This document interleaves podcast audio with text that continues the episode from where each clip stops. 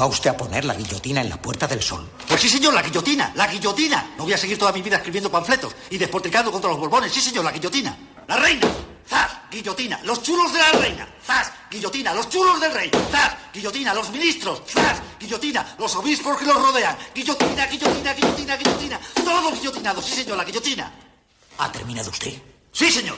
Vamos a comer. Welcome to Carne, Carne Cru- Cruda, Cruda, the album. Join us for danger, excitement, innovations, and Emitiendo desde los estudios Cudi para toda la galaxia. En colaboración con el diario.es. Carne cruda. La República Independiente de la Radio.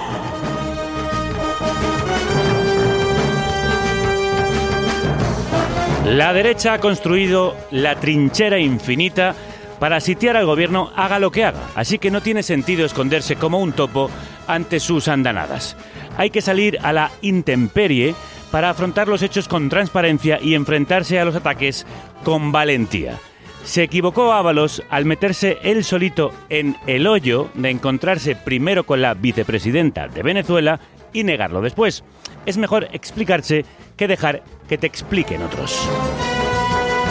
Se equivocaron también los ministros y el presidente al abandonarle a su suerte en el laberinto de las tortugas en el que la oposición quiere perderles y matarles lentamente. Las explicaciones no son para la derecha, que no las quiere, aunque las exige, son para la ciudadanía que las requiere, para la democracia que las necesita. Mientras dure la guerra de esta legislatura, la coalición debe abandonar la inocencia de intentar contentar a los que solo estarán contentos si les ven caer. La crisis de Ábalos ha sido el ejemplo de lo que no debe hacerse.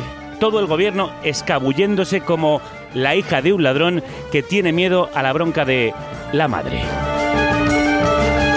No se comporten como si tuvieran 17. Asuman sus errores con madurez, defiendan sus posiciones con argumentos y legislen sin vacilaciones. Sus votantes les pueden perdonar sus equivocaciones si las reconocen. Incluso disculpar medidas cuestionables si las razonan. Lo que no van a perdonarles es que retrocedan. No digan adiós a la legalización de la eutanasia o el IBI de la Iglesia por lo que arde en los medios incendiarios de la caverna que tratarán de quemarles en la hoguera. Pero no es la odisea de los giles la que nos debe preocupar, sino las presiones de quienes mandan de verdad, como recordó Anguita hace unos días. El IBEX, la banca y los poderes económicos. Por lo pronto, la ministra de Trabajo, Yolanda Díaz, de Izquierda Unida, ya ha anunciado que solo derogará una parte de la reforma laboral contra la que clamaba cuando estaba en la oposición. Esperemos que no acabe convertida en el retrato de una mujer en llamas quemada por el poder. Soy consciente de que a este gobierno le espera una vida entre las cuerdas del ring de boxeo porque los golpes no llegan solo de fuera, también de quinta columnistas como Felipe Opaje. Pero eso no quiere decir que los votantes de izquierdas no puedan exigirles coherencia y contundencia. Nadie duda de que los miserables les harán padecer dolor para intentar que no alcancen la gloria. Si quieren vencer a quien a hierro mata, procuren que el dolor lo sufran ellos, no nosotros.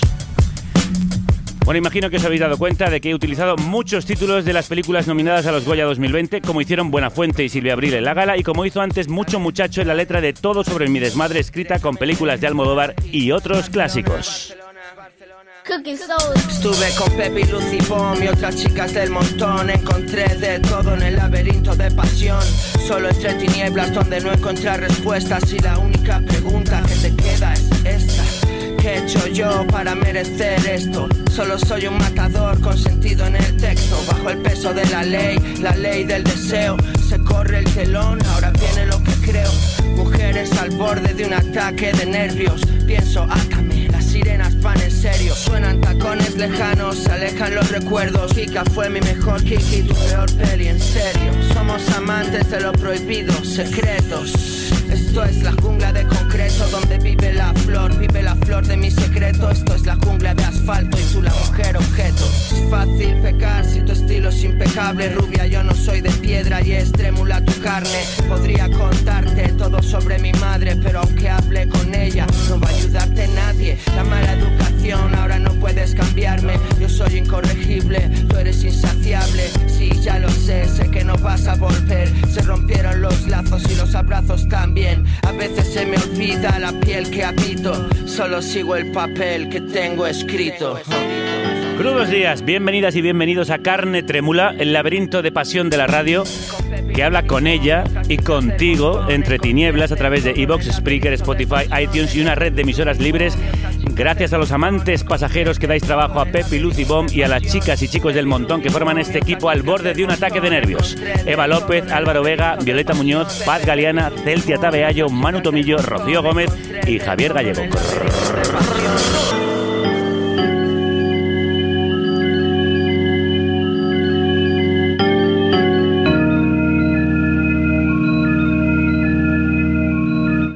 Los DJs y productores valencianos Cooking Soul ponían la música a la letra de mucho muchacho en este Cooking Bananas, el disco conjunto que publicaron en 2013 y reeditaron remasterizado en 2018. Otra valenciana, nuestra Paz Galeana, lo recordó cuando veía la gala de los Goya, en la que Buena Fuente y Silvia Abril hicieron un juego parecido con títulos de pelis. Carnecruda.es La República Independiente de la Radio. Hay una guerra infinita de algunos miserables contra los solares ocupados y recuperados por los vecinos para crear huertos, ágoras y espacios de libertad. Trincheras infinitas contra la mercantilización de los barrios, oasis en las ciudades de los que hoy vamos a hablar. Dejamos abierto. Sí, siempre se deja abierto. Aquí normalmente la gente que pasa se queda mirando. Sí, siempre. Siempre se queda mirando. Y, y mucha gente eh, le invitas a entrar y se quedan sorprendidos y es como y empezamos a explicar, no, si es un espacio abierto para todas las vecinas y vecinos, pasa, siéntate, disfruta, da un paseo por el huerto. Cuéntanos, ¿tú quién eres? Que yo te conozco, pero mucha gente que nos está escuchando no, no te conoce. Eh, bueno, yo soy Mónica y pertenezco a la Asamblea del Solar Maravillas. El solar polivalente autogestionado Spa Maravillas. ¿Qué es este spa? Estábamos viendo a gente que, que pasa por esta calle. Antonio Grillo, además, ahora muy conocida sí, por, por la la película. ¿no? Que es justo ahí, justo ahí enfrente. Sí, sí, la casa de- del terror es ahí enfrente. De hecho, hemos tenido algunas veces mm, de las rutas del misterio y del terror de Madrid, como pasan por aquí, al final terminan entrando en el espacio. Es un espacio liberado desde el 2010. Era un, un solar abandonado por el ayuntamiento, que es propio eh, una vivienda que había aquí en el 2002 y lo dejó a su libre desuso, ¿no? Un solar lleno de ratas, de mierda, e incluso con algunos problemas de salud pública y de problemas de convivencia, porque entraron personas, pues eso, de trapichear con drogas y demás, con muchísimas promesas políticas, eh, de- de- desde que iba a ser un centro de salud a un lugar un de día para ancianos, una guardería incluso. O sea, siempre hubo promesas de hacer algo aquí, pero nunca se hizo. Entre esas promesas de lo que podía ser el espacio, una de ellas, ah, la has mencionado tú misma, era la de hacer un centro de salud. Y os ha llegado una orden de desalojo. Cuéntame, ¿cuándo os llegó la orden? ¿Qué dice? ¿Y qué pensáis hacer? La orden de desalojo llegó el 16 de enero. Esto es un terreno municipal y fue cedido a la Comunidad de Madrid porque son las que ejecutan las obras para centros de salud y demás. Eh, la orden de desalojo pues, es un poco ambigua en su redacción y entendemos que tenemos que pues eso, valorarlo con abogados y demás, el recurrir esta notificación. Eh, nosotros, desde luego, nunca nos hemos opuesto a un centro de salud y pensamos que un centro de salud de verdad lo necesita, porque es que somos vecinas del barrio, pero entendemos que pueden ser compatibles las dos cosas. Nosotras pensamos que el solar también es salud. Existen y conocemos emplazamientos donde puede ir este centro de salud y seguir los dos proyectos en conjunto en el barrio. Si no pudiera ser, y si no llegara a ser posible y si nos demostrara realmente que no puede ser posible, nosotras nos iríamos voluntariamente del espacio. Y nos iríamos, como ocurrió, por ejemplo, en Toma la Plaza en Lavapiés, cuando comiencen las obras, cuando vaya, hay un, ya realmente un proyecto, un presupuesto. ¿Hay un plan de crear un centro de salud o todavía no existe este plan? Eh, nuestras investigaciones son- nos dan que no existe, o sea, y que no hay presupuestos ni, eh, ni dotación económica para nada en este espacio a, a día de hoy. Con lo cual, por ahora no es transparente nada. ¿Me enseñas el Sí, solar claro. y me cuentas cuento hicisteis todo. esto, por ejemplo, que suena a madera? Esto es nuestra parte techada, es, eh, nos ayudaron todo por la praxis y algunos otros más. Esas tablas que ves ahí eh, se desmontan y se convierten en mesas. Entonces, para cuando hacemos comidas comunitarias y comidas con los vecinas, pues tenemos ahí un espacio. Y la idea es que tiene caída, se recoge el agua de lluvia en estos depósitos que luego nos sirven para regar el, el huerto y el jardín. Vamos a ver el huerto y el jardín. Pues este huerto fue de las primeras cosas que se hicieron en, el espacio. Eh, hay un grupo dentro de la Asamblea del Solar que se llama Huerto y Jardín, que son las personas que vienen a cuidarlo y a preocuparse de regar las plantas, de recolectar lo poco que nos da, que tampoco nos da mucho, pero bueno, siempre hace mucha ilusión. Hay veces que vienen incluso los colegios, los nenes, tenemos la parra, la, la madre selva que nos invade, que siempre hemos dicho que nos echaría antes la madre selva que nadie. En este barrio estaba hasta hace unos años el Patio Maravillas, que fue desalojado. Precursor de este y fue el precursor de este espacio, fueron muchas personas del Patio Maravillas o vinculadas al Patio Maravillas fueron las que se organizaron para liberar este espacio. ¿Os consideráis una pandilla de ocupas, como se ha llamado el alcalde? ¿Y crees que hay una persecución de este tipo de espacios o incluso el tejido social? Eh, desde luego. Es que me gustaría saber la definición de ocupa porque no es la misma la que tiene el alcalde que la que tengo yo. Mm, yo no considero ocupa, yo pienso que somos personas que al final estamos utilizando un espacio que era de todas y realmente ahora lo hemos convertido de todas. Y para la ciudadanía ahora es cuando pueden entrar, cuando esto era un eh, solar lleno de basuras y ratas, aquí no podía entrar nadie, ahora entra todo el barrio. ¿Qué tenéis pensado hacer ante la orden de desalojo? Y si alguien está escuchando esto y os quiere ayudar, ¿qué puede hacer? Eh, bueno, ahora mismo estamos uniéndonos con otros centros autogestionados de Madrid, con REMA, que es una nueva asamblea que ha surgido de centros no solo ocupados, sino también incluso cedidos que están ahora mismo en peligro. Estamos haciendo una recogida de firmas, vamos a convocar diferentes acciones y nosotras pensamos permanecer, haremos legalmente lo que esté en nuestra mano. ¿Qué se perdería, Mónica, si si como amenazan desalojan esto en 10 días? Pues se perdería ahora mismo un pulmón en el centro de Madrid, que es el jardín y el huerto. Se perdería el mural inmenso del rapto de Europa amordazada. Se perdería el banco y el mural de, mm, hecho de cerámica, el estilo Gaudí, que es una verdadera obra de arte. Se perdería una zona de recreo infantil que tiene sus columpios y sus juguetes el punto de encuentro de eh, agricultores locales de todos los sábados, se perdería desde luego pues, un espacio de construcción eh, social.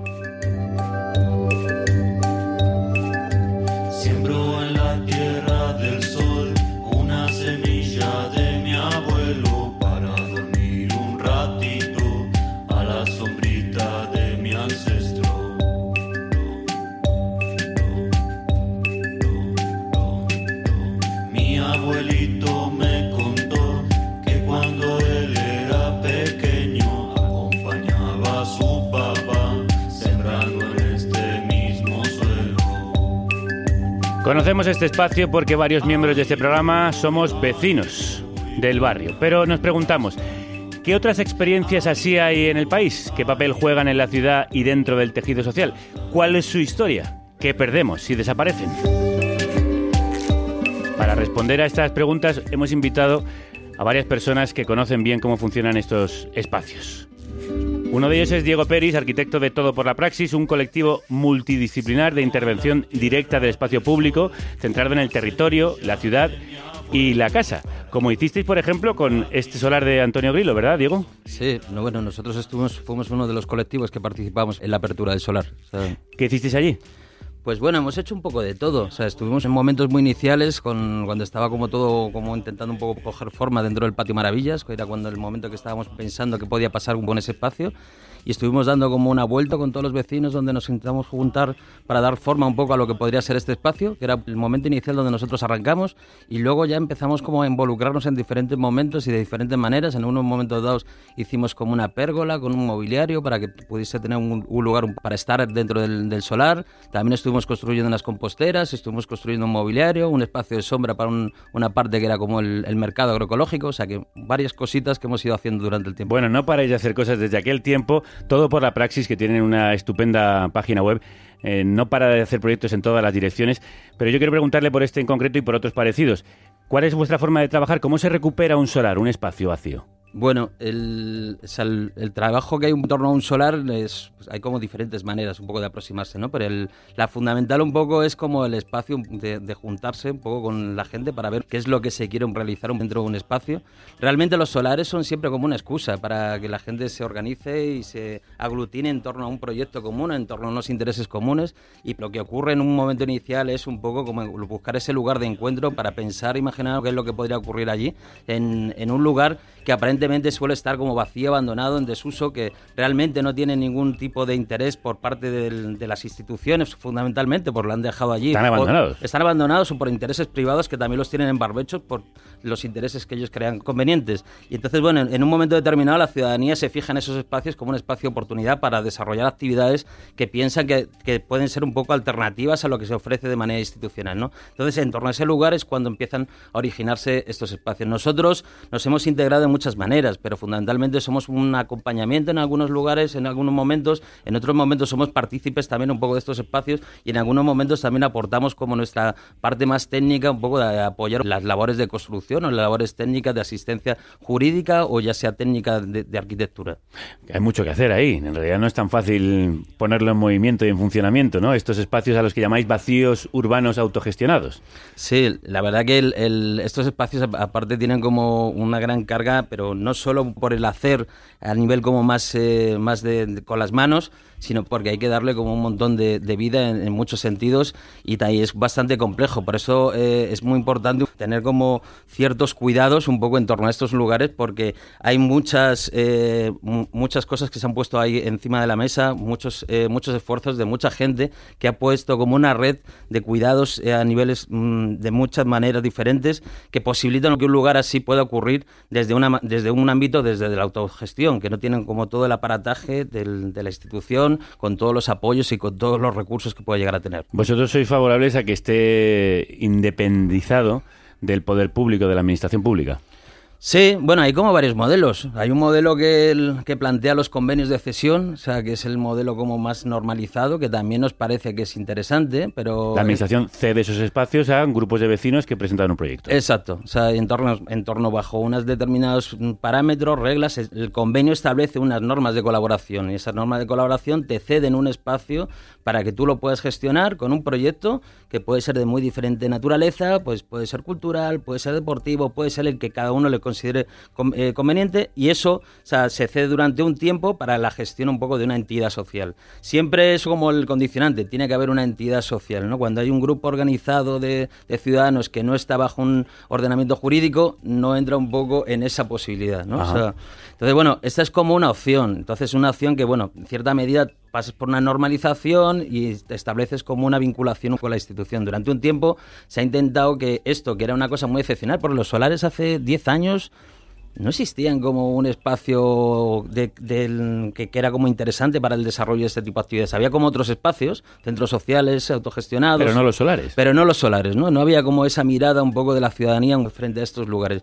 Ha empezado a aparecer y también la propia institución tampoco tenía como normalizado cuál era el canal de comunicación para que esto ocurriese, ¿no? Aquí poco a poco ha ido surgiendo en diferentes lugares, pues en Zaragoza, Barcelona, Madrid, bueno, en algunas ciudades se ha establecido normalizaciones donde o sea, podían ceder o podías encontrar una interlocución con la administración para poder para que pudiese ocurrir esta misma situación, ¿no? Y hay otros que simplemente el grupo de vecinos coge, lo toma y empieza a funcionar. Exacto. O sea, que también es una cuestión que es interesante e importante tener, porque a nosotros nos parece que es importante tener la vía y la posibilidad un poco de poder, eh, poder tener un poco como ese posicionamiento político de negociar o un posicionamiento político que tiene que ver con la ocupación, que está hablando un poco pues de una reivindicación de un frente a un modelo de ciudad concreto, ¿no? O sea, que creo que las dos cosas deberían con- convivir, ¿no?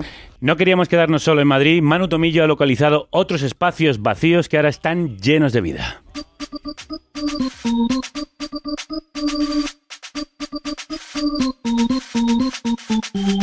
El proyecto del Huerto de la Cuerna nació gracias al movimiento vecinal del barrio obrero de Altavix.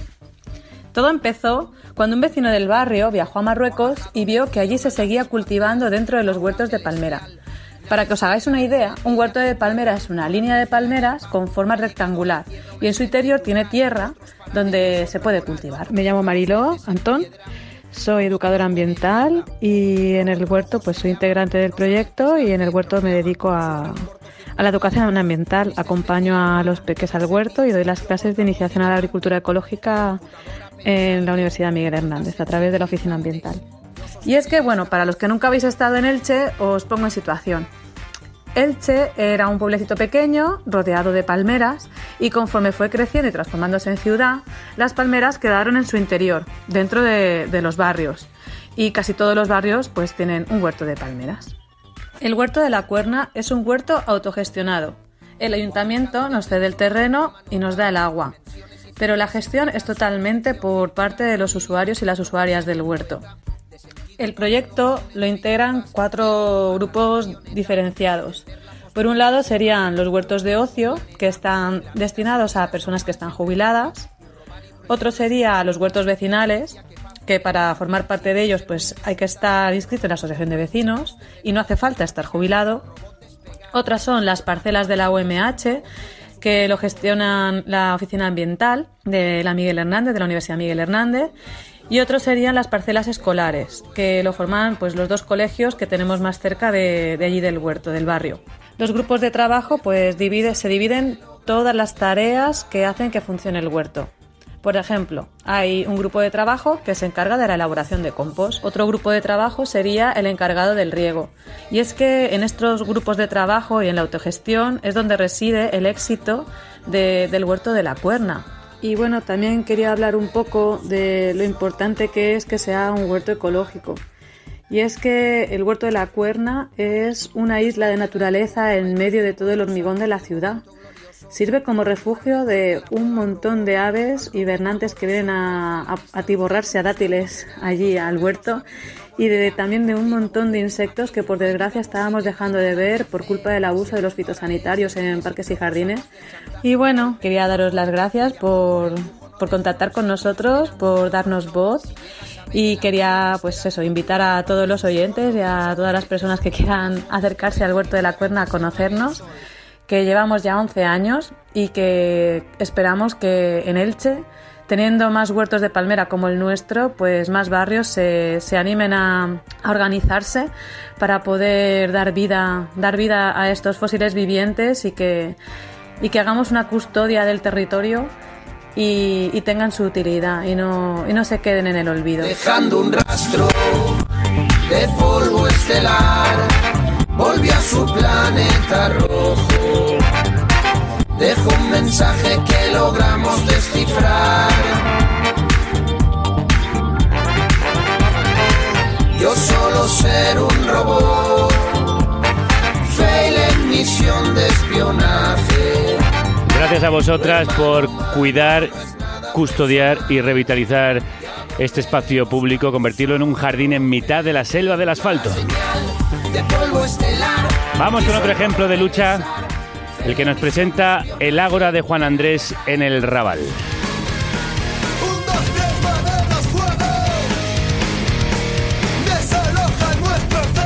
De Zoo a Cop. Grupazos ambos. Ese Ágora de Juan Andrés la conoce bien Iñaki García, una figura clave, imprescindible para entender la Barcelona rebelde. Iñaki es uno de los fundadores del el local núcleo de movimientos contraculturales, vecinales y autogestionados desde finales de los 80. Buen día, crudos días, Iñaki.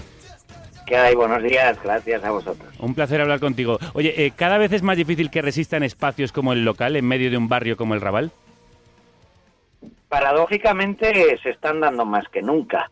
Eh, con más dificultades, pero cosas de, de, la vida, ¿no? Esta crisis ha hecho que la gente se organice más, que en los centros de las ciudades, pues un espacio que queda libre, pues se intenta darle un buen uso y quizá, mm, en mi experiencia en el barrio, pues más dificultades, pero también más posibilidades, más que nunca.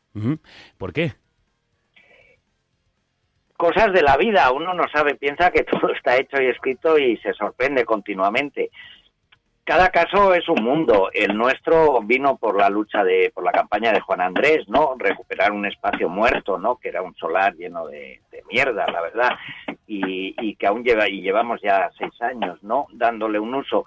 Bueno, porque la gente se organiza, porque la gente, yo creo que es consciente de, de sus necesidades, sufre, se busca, se encuentra Y si hay experiencias en el barrio y gente activa y, y con buena cintura, quiero decir que incluye a los otros, pues se producen cosas maravillosas como son todos estos espacios recuperados o de la especulación o de la basura o para darle vida de una forma para demostrar que es posible que los vecinos podemos hacer estas cosas sin necesidad de la administración de técnicos de los que saben sino y cuando esto ocurre es maravilloso Una ágora, la de Juan Andrés, que rinde homenaje a Juan Andrés Benítez, muerto en 2013 tras una paliza de los Mossos, condenados a dos años sin empleo ni sueldo, pero no a la cárcel.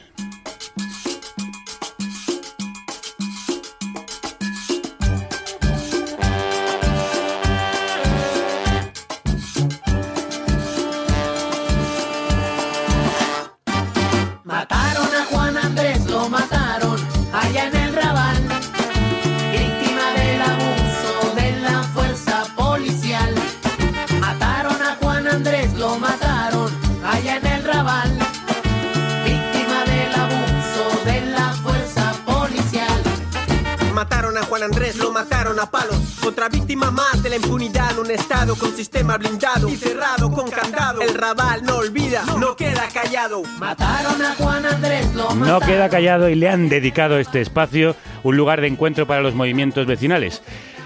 ¿Qué podemos encontrar allí, Iñaki? Bueno, pues un espacio que se ha cuidado, se ha arreglado y se sigue arreglando continuamente. Tiene su huerto, su cabaña, su lavabo. un Oye, una cosa. Están pegando martillazos ahí, no sé si- es que estáis trabajando al mismo tiempo. Están haciendo. Espera, están haciendo obras Vale. aquí al lado. Ahora me oís mejor. Sí, sí. Digo, está trabajando directamente en el Ágora. No, no, no. No lo hemos hecho en directo esto. Perdona que te he interrumpido. Continúa. No, no, al contrario. Bueno, es un espacio muy bonito. eh, sin lugar a dudas, sin, sin la memoria de Juan Andrés no se entendería respetado por todo el mundo. eh, y un espacio en el que puedes ir a pasar un rato, en el que puedes hacer una actividad sin necesidad de pedir permiso, eh, sino solo a la asamblea, respetando. Hemos intentado y conseguido poner orden sin necesidad de intervención policial ni de denuncia, sino cuando alguien tiene una molestia nos lo dice directamente y se soluciona. En fin, un espacio vivo que, es útil para la gente del barrio, para estar simplemente, hablar, tomar algo y para los movimientos de la ciudad, pues para organizarse, para hacer un- una comida, para hacer un acto y contar con toda la infraestructura para poder hacerlo. Y que se ha convertido en un oasis dentro de un barrio que vive mm, diversas amenazas, la especulación inmobiliaria, la gentrificación, los narcopisos, la represión policial. ¿Qué papel puede jugar un espacio así contra estas amenazas? muchos papeles. Tiene un papel simbólico porque es Juan Andrés, porque se ocupó en el primer aniversario como una acción, bueno, darle vida a una situación de muerte, ¿no? Que acabó con la vida de Juan Andrés. Un espacio que, que te permite reunirte, juntarte o hacer algo de forma inmediata, un espacio agradable, un espacio al aire libre, un espacio donde cualquiera, desde los niños, las niñas, la gente mayor, eh, mm, puede estar y que para una asamblea, para una acción, para visibilizar, pues muy reconocido, un espacio amable, querido, entonces ayuda mucho y que las instituciones nos han respetado, nos han tolerado y ya lleva seis años, cada día, cada día, durante seis años dando vida y ya tiene mucha experiencia, ¿no? Y todo el mundo lo conoce y todo el mundo lo quiere. Has defendido que ocupar en el Raval ahora mismo es una forma de luchar contra los narcopisos. ¿Por qué? ¿De qué manera? Bueno, porque todo el mundo sabe, aunque se niega, parece que los narcopisos son una cuestión solo de las mafias. Nosotros insistimos en que si no hubiera pisos vacíos, que son además de grandes propietarios, grandes tenedores, bancos, la Sareb o fondos buitre, pues mm, las mafias han descubierto que esto es un chollo, que lo pueden ocupar, que pueden eh, darle un uso y si te toca como vecino o vecina, pues es un horror. Entonces nosotros lo que sabemos es que después de la denuncia, de luchar los echan y a la media hora vuelven a entrar. Entonces, le hemos encontrado que la única solución es que una vecina en situación de riesgo, de exclusión, una familia, Sí. pues que entre al piso y es la única manera de, de conseguir realmente que ese piso no vuelva a ser ocupado por narcotraficantes. Entonces, vuelven a picar. Espera. no te preocupes, eso le da ambiente a la entrevista. Bueno, no sé, si aquí me oís, Sí, he per- un poco. perfectamente. Bueno, entonces es continuo y eh, yo creo que ya hemos conseguido normalizar esta situación, la gente lo comparte, los vecinos saben que es mejor eh, solución para resolver el problema que lo ocupemos con una familia que no confiar en la administración de justicia o en la policía. Entonces, porque no se entiende que un narcopiso esté ahí eternamente y una familia que ocupe pues sea desalojada. Absolutamente. También vosotros os enfrentáis a un posible desalojo. En vuestro caso, el espacio mm, donde está el ágora pertenece a un particular. Eh, ¿Teméis que ocurra? ¿Qué ocurrirá si desaparece de este lugar?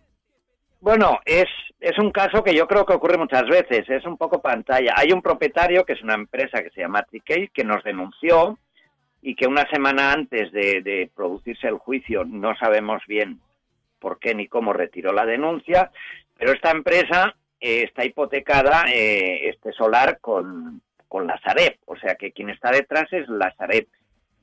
Eh, nosotros lo que ponemos como condición no puede ser que ese espacio sea privatizado, sea un espacio para que una empresa construya pisos turísticos o un hotel. Bueno, hay moratoria, pero en su momento podrían volver a hacerlo y tiene que ser público. Nosotros garantizamos la defensa de ese espacio y en su momento, cuando se tenga que hablar, veremos qué pasa. Pero no aceptaremos en ningún caso la privatización y sabemos que quien está detrás en realidad es la Sareb, ¿no? como en tantos otros casos. Bueno, pues eh, no te retires, Iñaki, porque tenemos que seguir hablando de cómo funcionan estos espacios. Queremos conocer otros. Seguimos viajando.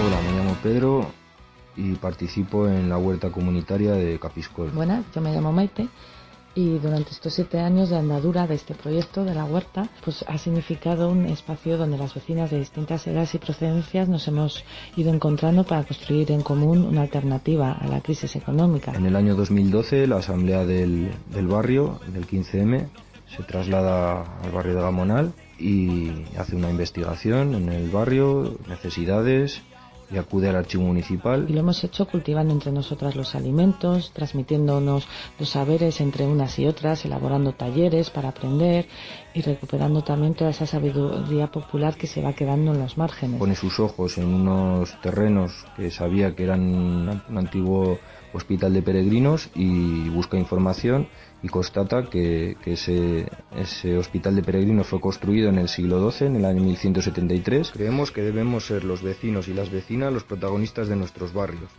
No pueden seguir planificando las ciudades como un tablero de Monopoly. No vemos voluntad política por parte de los gobiernos en dar participación a los vecinos y atajar el caos urbanístico que impera en el barrio. Esos terrenos, en vez de ser devueltos a, a los vecinos de, de Gamonal, lo que hacen con ellos eh, la iglesia es venderlos a manos privadas, a familias adineradas de la ciudad. Todo ello además desde una lógica fuera del mercado y del capital, ya que en la huerta nunca ha mediado el dinero en ninguna de las actividades que hemos hecho. Y, y han sido muchas, desde plantaciones de árboles frutales, talleres de elaboración de cremas y jabones. También durante varios veranos realizamos agroalimpiadas entre los niños y mayores de- del, del barrio. Hasta que al final pues cae en manos de una UTE, una Unión Temporal de Empresas, que lo que prende- pretende es construir allí. Esa UTE es la misma casualmente que la que construyó el Hospital de Burgos y también las mismas empresas que pretendían construir el famoso Boulevard de 2014, el cual los vecinos conseguimos paralizar gracias a la movilización popular. Y en los últimos aniversarios eh, nos hemos puesto en común con otro proyecto del barrio que se llaman Comunales Vivos y trata de denunciar el expolio a los bienes comunales Y entre ambos proyectos y en conjunto con, con el vecindario hemos llevado a cabo hacenderas, que son trabajos comunitarios donde poder eh, entre todas trabajar algo y sobre todo hemos estado limpiando el río, el cauce Molinar que, pasa al lado de la huerta y que sufre un abandono terrible por parte de las instituciones y entre nosotras eh, lo hemos podido ir mejorando. Por toda la ciudad se están levantando enormes torres con urbanizaciones privadas y una de ellas se está levantando actualmente en la parcela contigua a nuestra huerta comunitaria.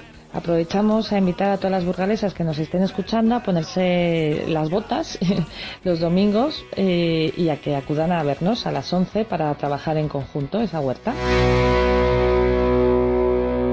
Después de conocer la experiencia tan interesante de Gamonal, un barrio siempre rebelde, sumamos a esta mesa a Eva Pérez García, arquitecta urbanista por la Escuela Superior eh, de Arquitectura de Madrid y doctoranda de la misma universidad. Ha formado parte del Observatorio Metropolitano y es autora de Desafíos Metropolitanos. Y era una casa olvidada que alguien abandonó. Pero ahora hay vida, hay futuro, espacio nuevo que es el Perú. Eva, crudos días. Hola, buenos días. ¿Cuáles son esos desafíos metropolitanos de las ciudades? Bueno, es una pregunta un poco Amplia, ¿no? eh, amplia, sí. Pues la acoto a este tipo de, de- de espacios. ¿Qué significan eh, dentro de las ciudades espacios como este? Bueno, los centros sociales vienen a, abrir una brecha, ¿no? Mm, Siempre se habla como espacios recuperados, espacios fuera como del mercado capitalista y de especulación de, la ciudad, que nos permiten explorar otras formas de relacionarnos, de abrir nuevos proyectos, de generar nuevos vínculos comunitarios y de lazo social que no pertenecen a, a las lógicas que, que podemos vivir en el resto de los espacios de la ciudad o mismamente producir una red de espacios de lo común, más allá de lo público estatal, que tienen que tienen sus pro- sus propias formas de hacer, ¿no? Y que están como abriendo brecha de cosas eh, que, que luego pues tienen muchísimo desarrollo posterior, ¿no? O sea, que hemos visto en los centros sociales eh, las primeras experimentaciones de muchas prácticas que luego han cogido fuerza en la ciudad y que nos explican si no hay esa por así decir, esa red de, de lugares donde, de- donde poder acudir eh, sin nada a cambio a poder poner en práctica cosas. Y esto también sucede con estos eh, huertos urbanos, estos solares mm, recuperados. Eh, no sé si todo surge en el 15M o hay una experiencia anterior que nos eh, lleva hasta aquí. Bueno, el 15M es un quiebre, ¿no? Los, los, los centros sociales ocupados tradicionalmente, o sea, son mucho más antiguos y a partir de ahí se abre toda un- una genealogía de experiencias que van avanzando cada una por su propio camino. En un primer momento son lugares mucho más autorreferenciales de una ideología, si se quiere, como más pegada como al anarquismo tradicional y después van evolucionando conforme también evolucionan los, los movimientos urbanos, sociales y los, y los contextos políticos, ¿no? Está la antiglobalización, está el movimiento zapatista y esos propios espacios de centros sociales eh, se, se van abriendo a lo social, intentan vincularse mucho más con el territorio.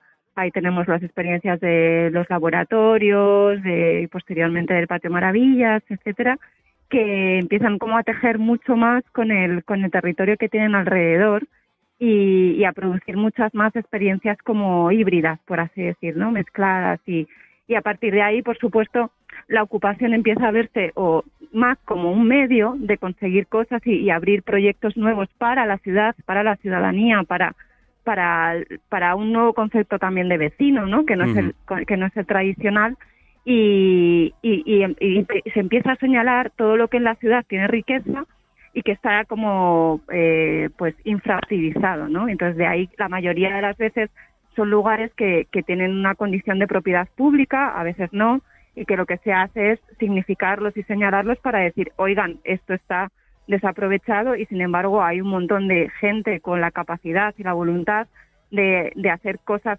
productivas, buenas para el común de, de todo este territorio eh, que, le, que le puede dar valor, ¿no? En solares, solares públicos, edificios públicos o semipúblicos, etcétera. No tiene por qué ser estatal, pero Claro. Me siguen acompañando Diego Peris, de Todo por la Praxis, Iñaki García, del Ágora de Juan Andrés y el local.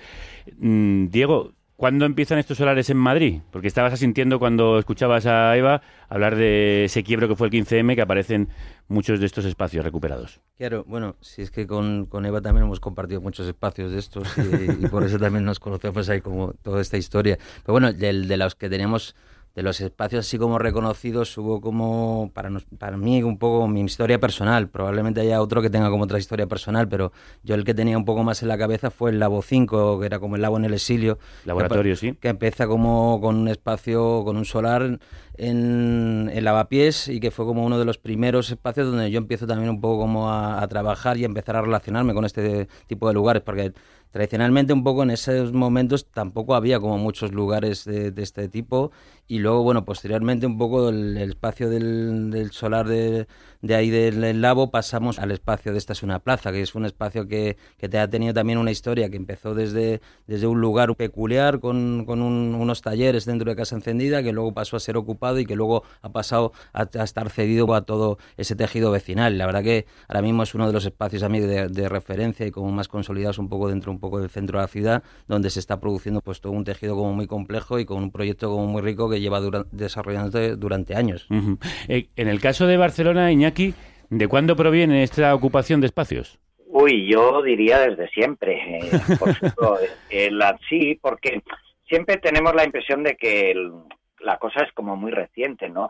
Bueno, el Ateneo Popular de Nou Barris, que Sí, era una planta asfáltica, acaba de hacer más de 40 años, yo que sé, Camp Masdeu, eh, las cocheras de Sans, que yo lo viví, que, que la ocupamos, que era una antigua en el- los finales del franquismo, ¿no? Y que querían finalmente hacer una comisaría de la Guardia Urbana y ahora es un centro cívico, pero durante unos tiempos estuvo eh, autogestionado. O sea, en la transición, la ocupación de espacios, fábricas, eh, espacios vacíos, espacios eh, para la especulación, yo desde que tengo uso de razón y ya soy mayor, Sí, eh, de hecho- la recuerdo, Sí. la recuerdo, ¿no? Nosotros leyendo para preparar este programa, el movimiento vecinal de finales de los 70 y los 80 ya hacía muchas de estas acciones que se han mantenido en el tiempo con algunos eh, badenes y otros repuntes. Estamos busca- buscando espacios de resistencia. Hemos estado en el corazón de Barcelona, en el de Madrid, en el Palmeral de Elche, en el Gamonal y ahora nos vamos al sur.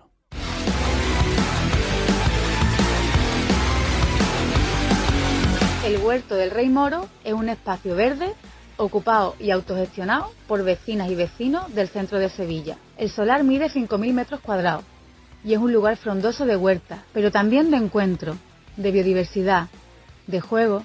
Es también un espacio en el que compartir saberes y cuidar de la naturaleza y de las personas.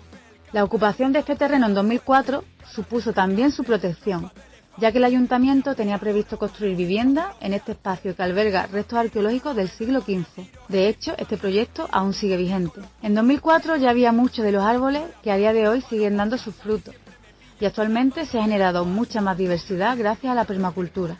Una de las funciones importantes que cumple el huerto es la del acercamiento de niños y niñas a la tierra, ya que se han creado lazos con colegios para que los más pequeños aprendan en la naturaleza. El principal interés del Huerto del Rey Moro es el de fomentar un espacio público real, en el que los vecinos y vecinas se sientan cómodos y puedan tomar decisiones al margen de la institución, dando rienda suelta a su libertad y a sus inquietudes.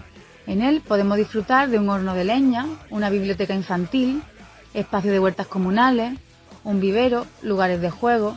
Es un enclave en el que los encuentros son posibles dentro de la impersonalidad de lo urbano. Desde su ocupación en 2004 han sido muchas las personas que han colaborado para darle forma a los diferentes proyectos que se han llevado a cabo en el huerto. De manera colaborativa y horizontal, el huerto siempre ha sido un espacio abierto en el que cualquier persona puede participar y aportar lo que le apetezca. Se celebra una asamblea mensual y también hay jornadas de cuidados semanales. También se está realizando un mapa con la identificación de todas las especies, plantación de verduras de temporada de cultivo ecológico, compostera y también se promueve la reutilización de materiales y la reproducción de semillas. El huerto del Rey Moro es un ejemplo de que la autogestión de estos espacios verdes es posible y además también es necesaria para cualquier barrio, pueblo o comunidad. Y para terminar, nos gustaría invitaros al 16 aniversario del huerto, que se celebrará el próximo 15 fe- de febrero, que cae en sábado. Por si os apetece acercaros y compartir una jornada que estamos preparando con charlas, música y cultura. Y así podéis conocer este espacio de resistencia donde se cultiva la diversidad y el cariño. Os esperamos en Sevilla. No nos van a echar de la calle, de la plaza ni tampoco de los parques. No nos van a echar de los bares, aunque vengan los municipales. No nos van a echar de la rave, no nos hartamos vivos, no hay quien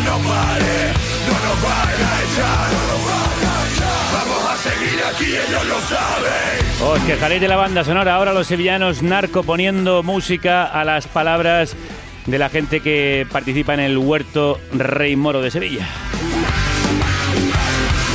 Hemos hablado al principio de cómo surgen estos espacios. Algunos se ocupan directamente por parte de la población, otros son cedidos.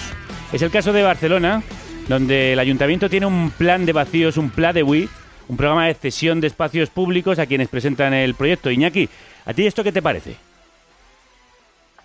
Bueno, a mí me parece, a ver, todo lo que sea una mejora, eh, pues bienvenido sea.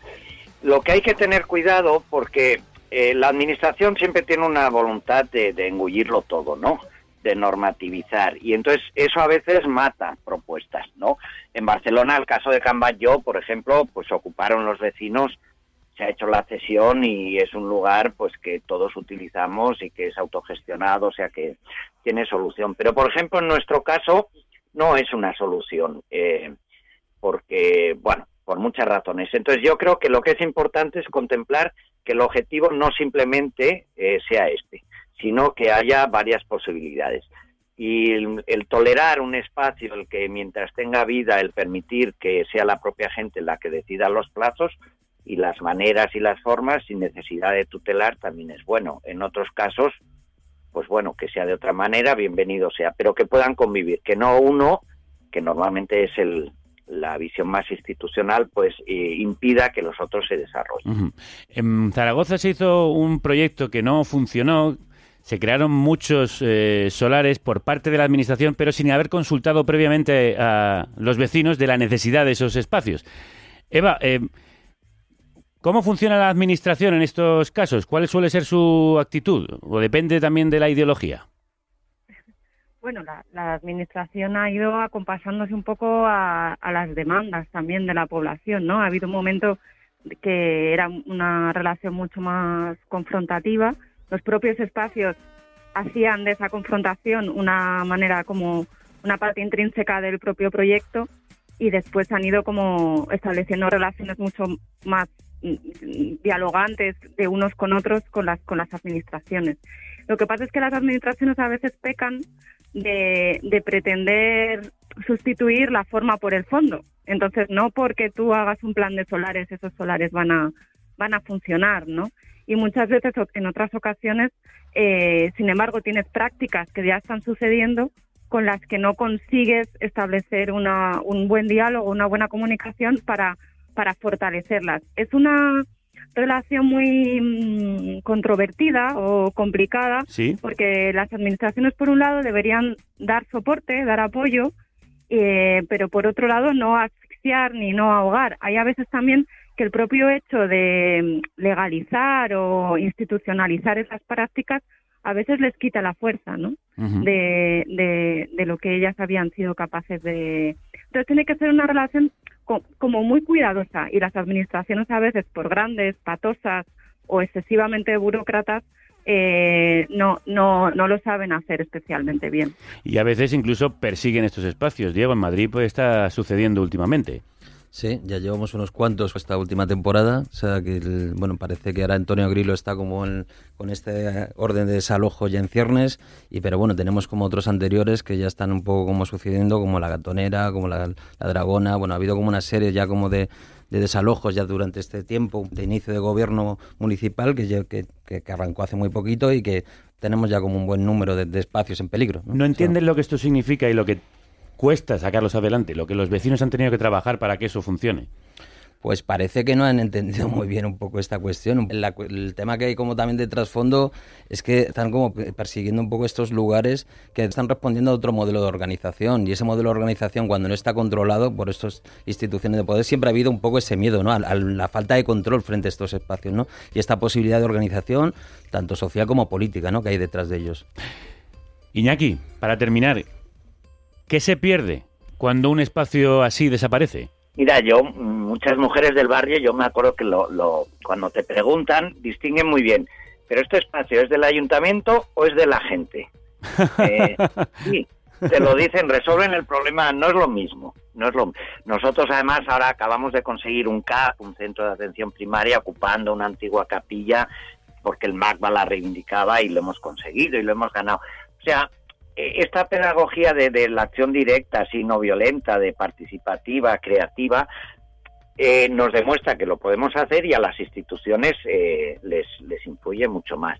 Cuando se pierde un espacio así, bueno, se pierde eh, una experiencia, pero que ahí queda ¿eh? en la memoria. O sea, en el programa lo habéis expresado muy bien toda la gente, ¿no? Esto es producto de la lucha de siempre y en un barrio como los nuestros, que son barrios rebeldes, que la gente sufre y que, y que pelea, pues va acumulando experiencia y saber y la siguiente siempre es mejor, siempre. Ahora, eh, por eso hay, a veces hay que acostumbrarse que estas cosas pasan. Lo que no se puede tolerar es que se pierda por una imposición, por la represión, por la fuerza. Eh, si se acaba porque ya no da más de sí, pues ya crecerá otro. Pero estas experiencias yo soy muy optimista porque veo que están creciendo, que se van más, que se hacen mejor y que acumulan. Sí, es una alegría, de... la verdad que sí. Diego... Hombre, es que además el Estado lo hace muy mal, ¿eh? Yo estoy harto de que, de que vayan de prepotentes y con todo el dinero y todos los técnicos, eh, pues que compitan con una experiencia como la nuestra. No, no es verdad, lo hacemos mejor y la gente además cuando una cosa es suya la valora mucho más que no cuando, cuando le viene dada, ¿no? Y nosotros saltamos procesos en, en nuestros espacios, entran sin papeles, entran las putas, eh, organizadas, entra todo el mundo que lo necesita, ¿no? Y se pone en común. Entonces, somos un espacio de sociabilidad. Ojalá, eh, ojalá todos estos casos que habéis expuesto, que estoy seguro que se dan, crezcan porque es la única garantía de que, de que este infierno que nos quieren hacer vivir, pues, pues sea más vivible. Gracias por generar jardines de las delicias en estos infiernos que a veces nos quieren imponer. Es un gusto escucharte, Iñaki. Y Gracias. ha sido un placer saludar a Iñaki García, que es todo un referente en la lucha barcelonesa. Él está en el local, al que tenéis que ir si no, habéis, eh, si no lo habéis hecho, o en el Ágora de Juan Andrés, también un espacio abierto. Diego Peris, todo por la praxis, muchísimas gracias también. Gracias a vosotros. Y Eva Pérez García, autora de Desafíos Metropolitanos, un abrazo muy fuerte. Gracias. Gracias a los tres. Gracias. Terminamos nuestro recorrido volviendo a Madrid. Al norte de la capital hay un solar que desde hace seis años se ha convertido en el lugar de encuentro y activismo de los vecinos del barrio de Tetuán. Ahora son protagonistas de un documental que acaba de estrenarse, Tetuaneros. Y en ese huerto, con la directora del documental, ha estado nuestro compañero Manu Tomillo.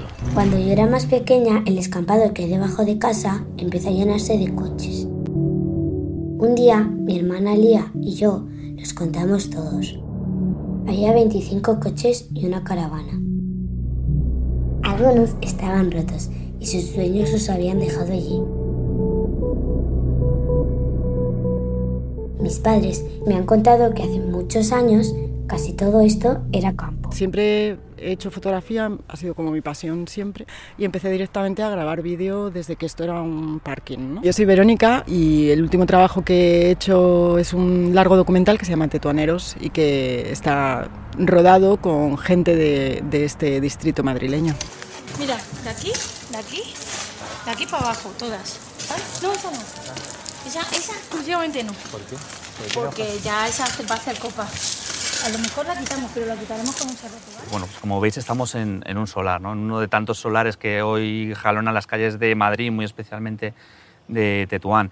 En Tetuán hay muchos solares como este porque el barrio quedó suspendido en medio de ese proceso de gentrificación o de lo que algunos llaman modernización de la ciudad. La burbuja inmobiliaria vino a interrumpir eh, la destrucción del viejo caserío del viejo barrio Tetuán y la construcción de un nuevo barrio moderno. De manera que en, en ese impasse pues, eh, ha quedado mucha forma de, de, solares. Ellos se organizan, pues normalmente vienen martes y jueves. Blim, blim, blim, blim, blim, asamblea. ¡Asamblea! Rita, Rita. A ver, asamblea. Los que no vengan Ya no podéis entrar. Vale, entonces empezamos por el principio, el nombre definitivo, que al final en el Facebook se ha, se ha puesto la huerta de Tetuán, que era como lo más tal. ¿Alguien en contra? ¿Alguien dice alguna ¿Votos a favor? Eh, hacer labores pues tanto de construcción de mobiliario como de desalojo de bancales que ya están muertos, hay que renovarlos y se organizan pues eso con Facebook, con todas las redes, pero sí que hacemos una paella y cobramos el plato de paella y la bebida y tal, en plan súper barato, pero fíjate, viene tantísima gente que con eso nos da pues para comprar tierra, si se estropea el invernadero, la caseta se ha comprado así. que se pensó, jolín, pues si hay un espacio estupendo que es grande y con muchos vecinos, ¿qué será mejor? ¿Que haya coches aparcados o que hagamos un huerto? Un huerto. Un huerto. ¿Quién está a favor del huerto? Yo también. Yo también, yo también. ¿Y por qué es bueno hacer un huerto urbano? Para que, para que vengan los niños a plantar. Efectivamente, porque venís los niños y además de ayudar a las plantas, ¿qué ocurre? Que nos conocemos y hacemos más amigos todavía. Sí. ¿A que sí? Hay un montón, un montón de asociaciones que nos piden ¿no? venir tanto de personas con discapacidad, de niños, de tercera edad, pues que quieren conocer el espacio porque realmente es como un oasis. Entonces este lugar, claro, cuando vienen los niños, por ejemplo, pequeños, es que su primera reacción es como ponerse a correr, ¿sabes? Porque de repente, y, y olerlo todo y tocarlo todo, están como emocionados. ¿Sabes que me estoy comiendo este tomate? Te lo estás comiendo así, qué rico. Lo hemos lavado solo. ¿Pero ese tomate, Lucas, es de la huerta o te lo has traído de casa? De la huerta. Es que, es que es un cambio de vida. ¿Y cómo está? Entonces eso, claro, tienes que... ¡Rico! Está claro que esto tiende todo a desaparecer. La huerta, pues hemos nacido con el miedo a que dure nada, ¿sabes? Y ya llevamos siete años, entonces es un referente, un punto de resistencia, pero siempre estamos con la incertidumbre de, de qué va a pasar. Tengo una compañera aquí, Claudia Hortelana, que siempre dice que si algún día nos echan de aquí, lo importante que nos llevamos es todo lo que se ha creado a partir de aquí, que eso no se puede destruir y que habrá que inventárselo en otro sitio. ¿no? A mí personalmente me vincula mucho el huerto con la, con la sensación de estar viva. Yo cuando vine aquí esto era, lo primero que vi era un descampado eh, lleno de coches y ahora lo miro y digo, esto está así gracias a nosotros, a toda la gente que ha contribuido para hacer esto. Siempre, desde que decimos que iba a ser un documental, la idea es que vuele lo más lejos posible y lleve este mensaje, porque a nosotros nos parece que aunque es algo muy local, eh, al final es súper universal. ¿Sabes? O sea, esto mm, en cualquier ciudad del mundo pasa y está pasando. Óiganme muchachos si no quieren estudiar, Esperanza Aguirre les puede aconsejar. ¿Para qué quieres saber? Estudiar el románico, si tú lo que quieres es ser mecánico. ¿Para qué quieres estudiar la biosfera? Si tú lo que quieres es ser peluquera. Si has nacido en un barrio obrero, a este no le hagas gastarse los dineros. Y si no eres de la clase alta, No os perdáis Tetuaneros, el documental del solar del barrio madrileño de Tetuán. También es un oasis en este programa nuestra querida Rosalén. A ver qué nos cuenta.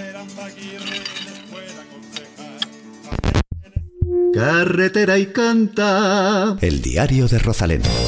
Rita ya desde pequeña quiso ser cantante como su mamá. Señoritas, señoritos, tenía muchísimas ganas de mandaros un audio contándoos esto porque, como ya sabéis, hace unos meses que terminamos la gira y estamos en ese momento tan complejo, tan raro, tan bueno, tan maravilloso, porque hay que disfrutar de cada proceso, que es el de la composición. Entonces hemos hecho algo que jamás habíamos hecho y que yo tenía de verdad muchísimas ganas, porque es verdad que, mm, bueno, yo siempre he compuesto sola las canciones, pero nos hemos escapado a una casita en el campo, estamos en un pueblecito de Guadalajara y ahora mismo estamos en el momento de recoger, de recoger todos los bártulos, todos los instrumentos y todo. Y por eso pues escucháis todos los follones que, que oís por detrás, que es toda mi banda recogiendo, yo ya recogí mi parte. Cuidado con esa grúa.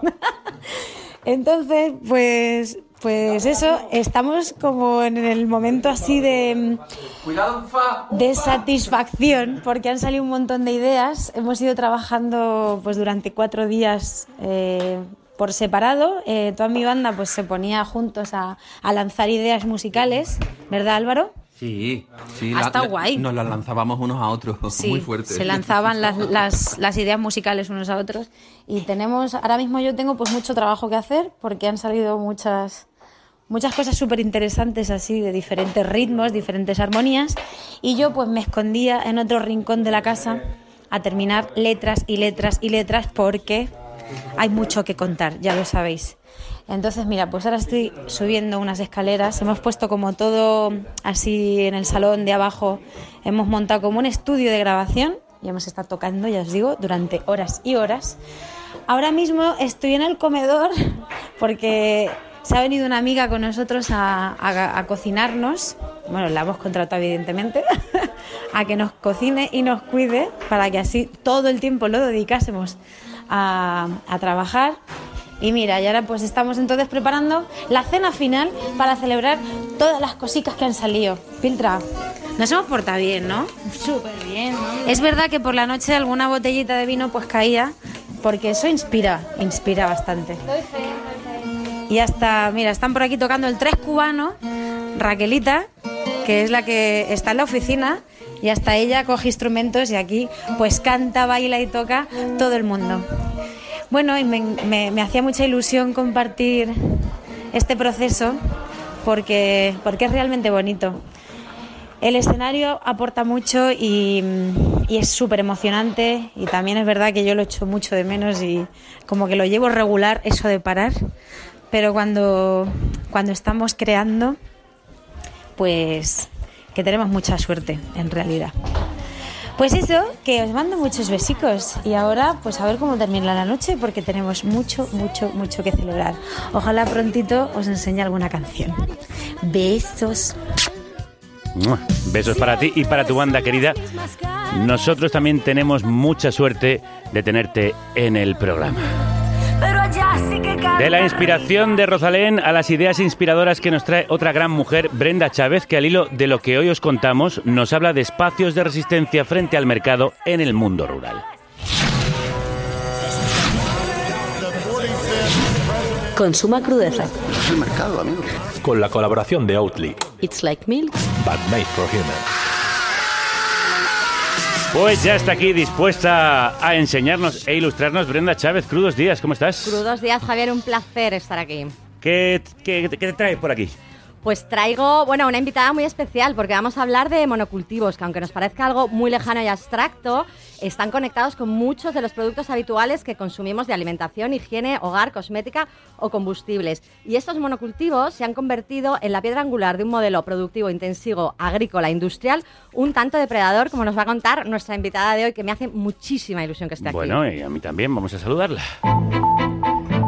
Tenemos aquí con nosotros a la compañera de Brenda, Laura Villadiego, cofundadora del colectivo de periodistas de investigación sobre consumo Carro de Combate, que ya estuvieron por esta sección hace un tiempo. Y ella, junto a las otras compañeras del colectivo, Aurora Moreno y Nazaret Castro, han publicado Los monocultivos que conquistaron el mundo editado por ACAL, eh, sobre los impactos socioambientales de la caña de azúcar, la soja y la palma aceitera. Laura, crudos días, bienvenida. Buenos días. La otra vez hablamos contigo que estabas Yo estaba en Tailandia. en Tailandia, eh, efectivamente, en la otra Sí, punta del mundo. Que es donde vivía entonces, ahora ya no. Ya no, echas de menos el buen clima de allí. Un poco sí, el buen clima sí que se echa de menos, sí. Problemas, no. Ah, estoy encantada. Sí, ¿no? Eh, Nosotros también de recibirte aquí con este libro, Los monocultivos que conquistaron el mundo. Cuéntanos cuál es la importancia que tienen estos monocultivos y de qué manera han modificado la vida de las personas y el planeta. Bueno, pues estos monocultivos, que eh, básicamente ¿no? un monocultivo eh, es aquel modelo eh, agrícola en el que, que se basa en grandes extensiones de un mismo cultivo, pues es eh, no solo la base de buena parte de nuestra alimentación, sino de muchas otras cosas, como por ejemplo ¿no? la forma en que nos movemos, eh, se utilizan para biocombustibles, pero también incluso de los cosméticos que utilizamos cada día. El aceite de palma, por ejemplo, se utiliza para cosas eh, tan inimaginables como pueden ser velas, ¿no? Y bueno, pues ha cambiado fundamentalmente en muchos lugares del mundo la forma en la que pues se cultiva, en la forma en la que se vive en el campo, además, ¿no? Eh, muchas comunidades han sido desplazadas por estos grandes monocultivos eh, durante siglos y sobre todo se ha intensificado durante las últimas décadas. Y Laura, muchos de estos monocultivos, por ejemplo la caña de azúcar, hunde sus raíces en el colonialismo y el esclavismo y los nuevos monocultivos también tienen esos rasgos. Yo, más que decir que la caña de azúcar hunde sus raíces en el colonialismo y en el esclavismo, es que fue un poco el germen de eso, ¿no? Si no hubiese habido caña de azúcar, probablemente eh, todo el mercado de esclavos no se hubiese desarrollado de la forma eh, que lo hizo. Y ahora eh, los nuevos modelos, es, incluso nosotros decimos que son peores porque son eh, un esclavismo en el que ya ni siquiera el, el, propietario de las tierras se ocupa durante todo el año de este agricultor, sino que simplemente lo utiliza cuando lo necesita como jornalero, ¿no? Le paga las jornadas y cuando no hay campaña agrícola simplemente pues estas personas no tienen trabajo. En el libro recogéis cómo los monocultivos desplazan el modelo de agricultura regional, campesina y familiar hacia un modelo de gestión que entiende la tierra como mercancía. Efectivamente, eh, ahora mismo eh, todos estos que ellos llaman insumos agrícolas ya no, ya no, son tratados como comida, son simplemente una materia prima que eh, puede ser utilizada para lo que dé más dinero en ese momento. Commodities, ¿no? Que les llaman. Exacto, los ingleses lo llaman, los anglosajones lo llaman commodities, porque son ya son cosas que no tienen un valor por sí mismas, son todas iguales y lo que se está buscando es aquel sector en el que se pueda buscar un mayor precio y lo vemos, por ejemplo, ¿no? Por eso se usan en biocombustibles, pero ahora, por ejemplo, cada además en bioplásticos, ¿no? Es la nueva tendencia. Y también recogéis muchos testimonios porque, como bien has dicho, esos paisajes se convierten en un campo sin campesinos y en una agricultura sin agricultores, que es algo bastante inquietante. De todos esos testimonios, ¿qué os ha impresionado más? Bueno, pues nosotros en el libro eh, hemos recogido testimonios tanto en Asia como en América Latina como en África, eh, casi ¿no? una quincena de países y pues eh, a mí, por ejemplo, yo que he hecho la parte asiática, me impresionaban mucho los testimonios de personas en Indonesia que estaban luchando muy activamente contra la expansión del monocultivo de la palma aceitera. Eh, mi compañera Nazaré Castro, que ya hace, hace eh, América Latina, ella sobre todo remarcaba los testimonios en Colombia, donde la expansión del aceite de palma ha venido de la mano del paramilitarismo, o también en Guatemala, ¿no? donde incluso decían las mujeres que para poder trabajar en las plantaciones les obligaban a tener sexo con eh, los propietarios.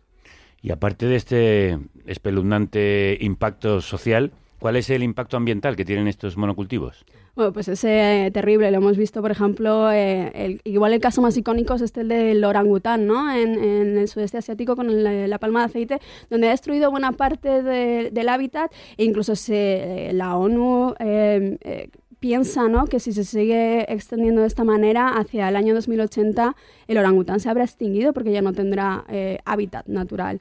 Eh, y ahora cada vez eh, lo estamos viendo más, por ejemplo, en África, donde la expansión del monocultivo no había sido tan profusa, eh, pues por eh, los eh, sistemas políticos que había, no había una estabilidad política, pero ahora cada vez más es donde se están ahora mismo expandiendo estos, estos monocultivos y es uno de los pocos vergeles ¿no? que nos quedan en muchos casos, por ejemplo en el caso de Congo, donde pues, va a tener un, un impacto brutal. Y se nota que mm, afecta también a la fertilidad de la tierra o a la calidad del agua.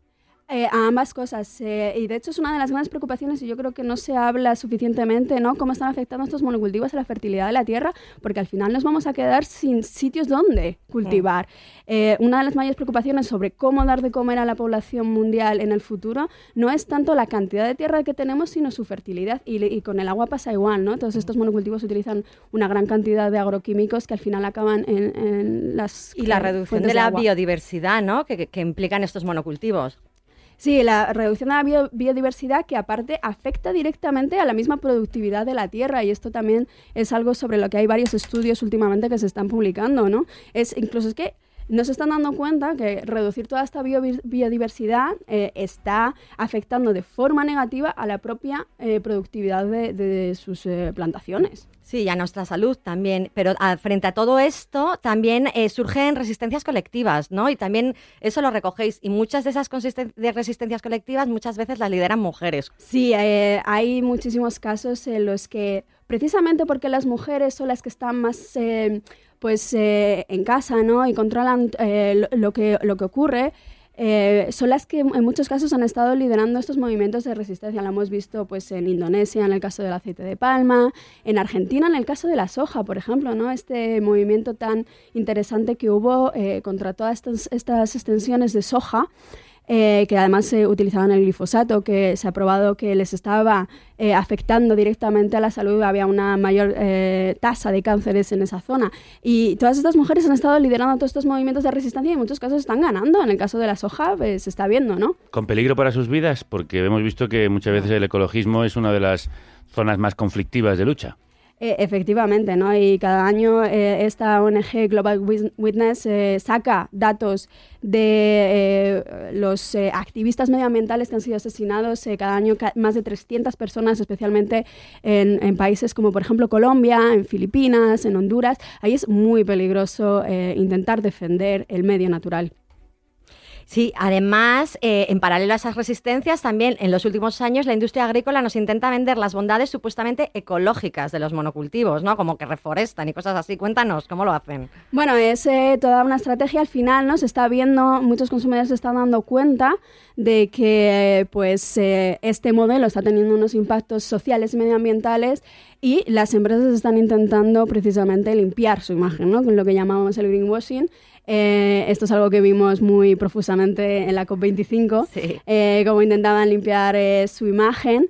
Y pues sí, ¿no? Eh, eh, están presentando pues eh, eh, programas de reforestación, por ejemplo, en muchos casos, pero también sellos de sostenibilidad que, bueno, pues sí que es verdad que generalmente suelen ser algo mejores que aquellos modelos en los que no hay estos estándares, pero sigue estando muy alejado de lo que yo creo que debería de considerarse, ¿no? Como un cultivo, cultivo sostenible. Una cosa que quería saber es por qué son precisamente estos tres productos, la caña de azúcar, la soja y la palma aceitera. Eh, pues hemos elegido esos tres precisamente porque comparten eh, unas características comunes. Y la primera es esto que hablábamos antes, de que eh, son tratadas como mercancías, no como comida. Eh, y además son eh, eh, unas son las materias primas que más se han extendido eh, en, en la forma de monocultivo, ¿no? Durante los últimos, pues eso, ¿no? Primero la caña de azúcar fue hace varios siglos y eh, luego fue la palma aceitera y, y ahora es la, la soja y también hablamos del maíz. eh, eh, que va a ser eh, el nuevo eh, gran monocultivo, pero también porque son materias primas que están en los mercados financieros eh, y eso afecta mucho también ¿no? a, a- a la forma en la que se cultiva, a los precios incluso que reciben estos campesinos.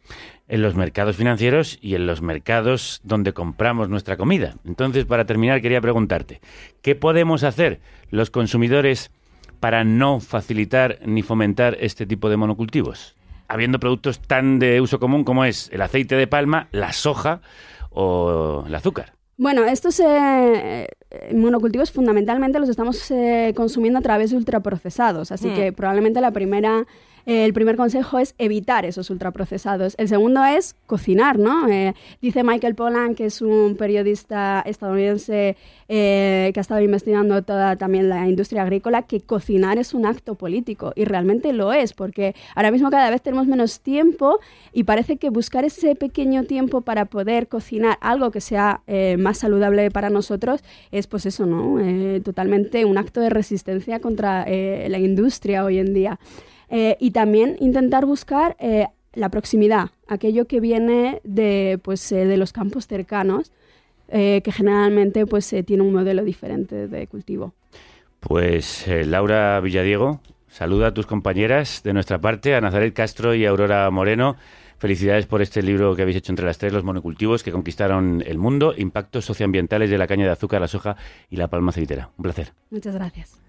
Si supieras caminar, Del campo. De un campo minifundista y diverso, viene el asturiano Rodrigo Cuevas, cantante, DJ, acordeonista, cabaretero, electrocuplero, que ha revolucionado el folk de su tierra mezclándolo con la electrónica, la copla, el burlesque, el humor y la performance.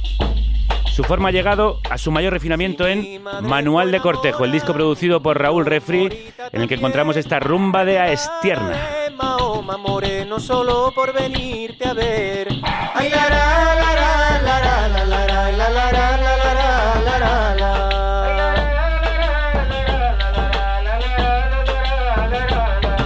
Tengo penas y alegrías, que son dos males a un tiempo cuando la pena me mata, moreno, la alegría me da aliento.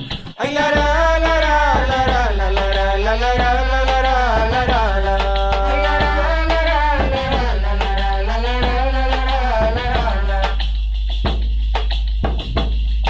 Tengo pena si te veo y si no te veo doble, no tengo más alegría, moreno, que cuando mientan tu nombre.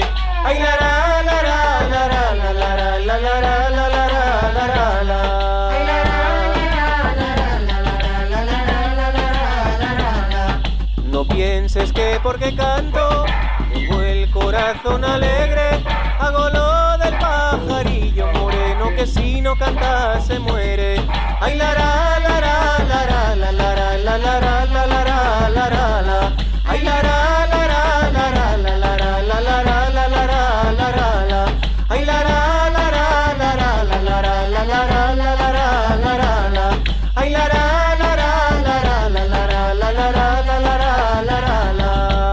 Así te canto yo, Brenda, y te doy las gracias por eh, sembrar eh, estas cabezas de semillas tan diversas. Ole, muchas gracias. las que tú tienes. Nos vemos mañana en este oasis de resistencia de las ondas. Que la radio os acompañe.